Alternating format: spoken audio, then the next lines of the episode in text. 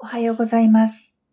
毎朝、聖書の御言葉からショートメッセージをお送りする朝マナの時間です。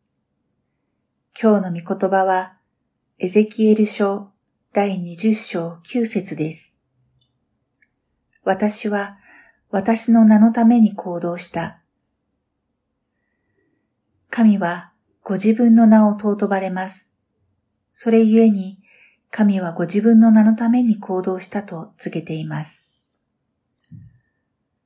イスラエルの民が偶像礼拝によって堕落した時も、彼らを荒野で見捨てるようなことはなさいませんでした。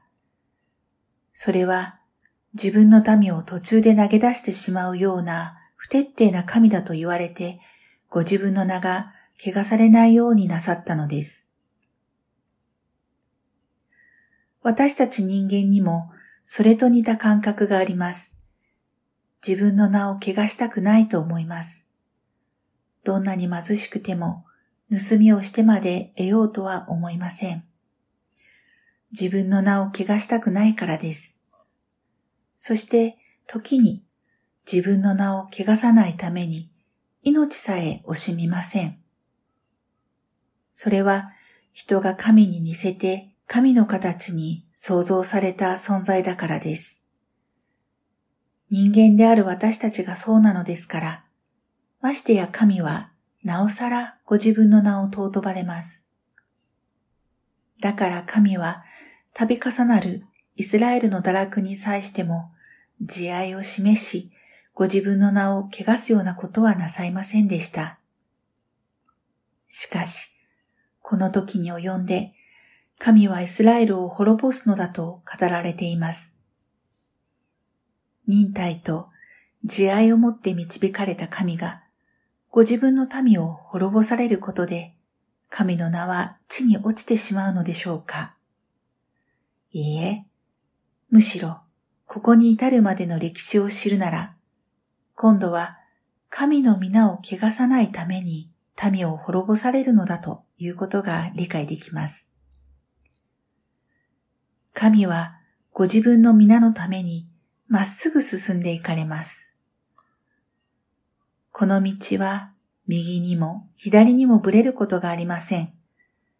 神とはそのようなお方ですから、神を愛するとは神の名を尊ぶことです。神を礼拝するとは神の名を賛美することです。天国とは神の皆が置かれたところです。その名に礼拝を捧げるところです。その名に仕え、賛美し、その名に従う者たちが集う国です。そのような御国のために、神のご計画はまっすぐに進んでいます。ですから、神の皆を汚し、恥ずかしめたイスラエルを神は滅ぼされます。しかしそのような中から悔い改めた者たちを選び出し、神の民を再生させようとなさっています。それがバビロンによる試練の向こう側に用意されている計画です。注釈です。散らされた場所から民を集めると予言されています。第20章41節から42節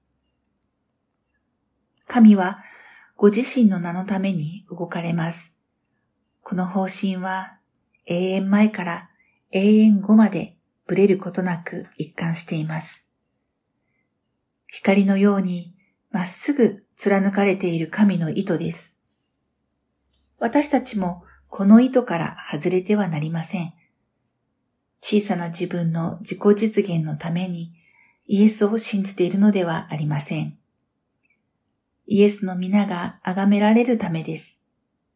天の者も地の者もあらゆる者たちがイエスは主であると告白し、イエスの皆に膝をかがめるためです。